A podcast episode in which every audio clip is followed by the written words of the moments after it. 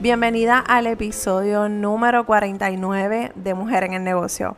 Muchas gracias por ser parte de esta comunidad de mujeres emprendedoras que quieren aprender a cómo lanzar sus negocios digitales, establecer procesos que te ayuden a maximizar tu tiempo, dinero y a la misma vez vayas construyendo la vida que tanto anhelas. Mi nombre es Meralis Morales y estoy aquí para ayudarte. Y en el día de hoy quiero que hablemos sobre el proceso de la creación de contenido. En el último episodio hablamos sobre procesos, así que vamos a empezar a hablar sobre cómo implementarlos dentro de nuestro día a día de trabajo, de creación de contenido en este caso, para que puedas asimilar y ponerlo en práctica y veas que es sumamente sencillo y sumamente necesario al momento de tú establecer un proceso para poder siempre mantenerte eh, como que en ese tracking, mantener el, el, paso y seguir haciendo las cosas como se supone que se hagan,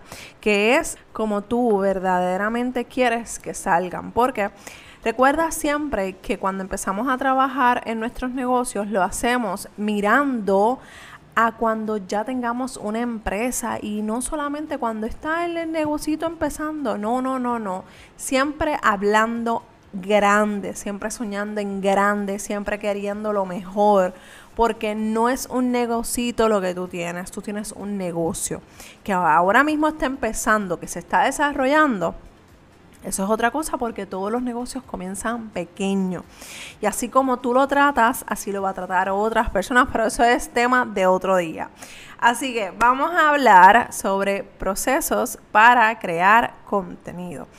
¿Qué es lo que yo hago? Y esto yo lo enseño en mi grupo eh, privado de Tu negocio desde cero, donde estamos trabajando en esta mentoría diferentes temas, pero yo les doy diferentes procesos para que puedan arrancar con una base. Y eso es lo que yo quiero que tú te lleves hoy. Tú no, no necesariamente tienes que darle copy-paste a este proceso. Aquí lo importante es que ya tú sepas más o menos qué puedes implementar y qué cosas tú puedes hacer para que cuando a medida que tú vayas creciendo en tu negocio y se vayan añadiendo personas a tu área de trabajo, pues ya esto esté planchado, ya esté eh, practicado, validado y revalidado. ¿Cómo comenzamos a crear un proceso, en este caso de contenido? Te voy a compartir el proceso mío para que puedas entender y puedas hacer el tuyo propio. No voy a entrar en detalles de las aplicaciones porque eso lo voy a cubrir en el próximo episodio para que podamos concentrarnos en lo que es el proceso. Paso número uno, hacer una búsqueda de 15 palabras, de 15 a 20 palabras claves del tema que voy a estar trabajando. En este caso, supongamos que estamos hablando de eh, creación de contenido. Pues yo voy a buscar de 15 a 20 palabras o frases dentro de esas aplicaciones para crear el contenido. ¿Para qué? Para incluirlas en el artículo, en el post, eh, en lo que voy a estar compartiendo. Esas palabras clave, esas frases claves, lo voy a poner, integrar dentro de eso que voy a estar compartiendo. Número dos, utilizar páginas para crear una serie de 10 preguntas para contestar con el contenido que se va a estar realizando. En este paso, yo voy a hacer búsqueda de esas 10 preguntas que se está haciendo la gente para empezar a contestarlas, sea por contenido nuevo, sea en el mismo eh, eh, artículo que voy a escribir. ¿Para qué? Para que cuando la gente vaya a buscar ese contenido eh, o, haga esa pregunta en Google, en Yahoo, donde sea, salga en las primeras posiciones de, de la búsqueda. Paso número 3 dividir el contenido en las semanas del mes. Si el artículo tiene mm, es bastante grande, bastante denso, profundo, pues yo lo que hago es que voy a dividirlo en ciertas, eh, en, las semanas que tiene el mes para hablar de ciertos temas durante ese proceso. Y ya yo sé a lo que yo voy a estar cubriendo en esos días o en esas semanas. Paso número 4, crear contenido escrito de más de 800 palabras no te alarmes. Son 800 palabras, puede ser que sea más, puede ser que sea menos. En este caso, a mí me gusta hacer, hay veces que yo me pongo límite de 800, pero hay veces que yo hago 1200 palabras en un artículo y eso me da para dos semanas o para tres. Pero no tienes que hacerlo de esa manera. Recuerda que te estoy dando mi proceso para la creación de contenido de Meralis Morales o de Finanzas on the Go. Tú haces el, eh, tú estableces las pautas de tu eh, contenido, ¿ok? No te alarmes, puedes poner, puedes empezar con 500 palabras, de 500 a 800 palabras. Eh, aquí lo importante es que tú sepas cómo dividir ese contenido para que sea atractivo para que puedas eh, trabajarlo y puedas llegar a la gente que está buscando ese contenido, esa información que ya tú tienes, que estás montando, ¿ok? Paso número 5, y este lo, lo tengo dividido en, cinco subpasos. Paso 5 dice dividir contenido entre A, podcast, 5 eh, posts para Instagram, C, 5 posts para Facebook, D, sin, eh, publicar el post escrito en el blog y la E, que es el subpaso número 5, crear un video con toda la información del post. Esa, esas son las instrucciones para la creación de contenido en base a cómo yo quiero trabajarlo. Si tú no tienes podcast, relax, lo eliminas. Si tienes Instagram y solamente publicas una vez a la semana, perfecto. Tú lo vas a hacer como tú entiendes que sea correcto para ti, para tu negocio. No tienes que seguir al pie de la letra este proceso. Yo te estoy dando el, yo te estoy pasando por este proceso para que vayas más o menos creando en tu mente eh, los procesos que tú necesitas y puedas entonces establecer el tuyo propio. Paso número 6 y último, programar todas las publicaciones la semana antes para poder entonces llegar a la gente que estoy tratando de eh, alcanzar.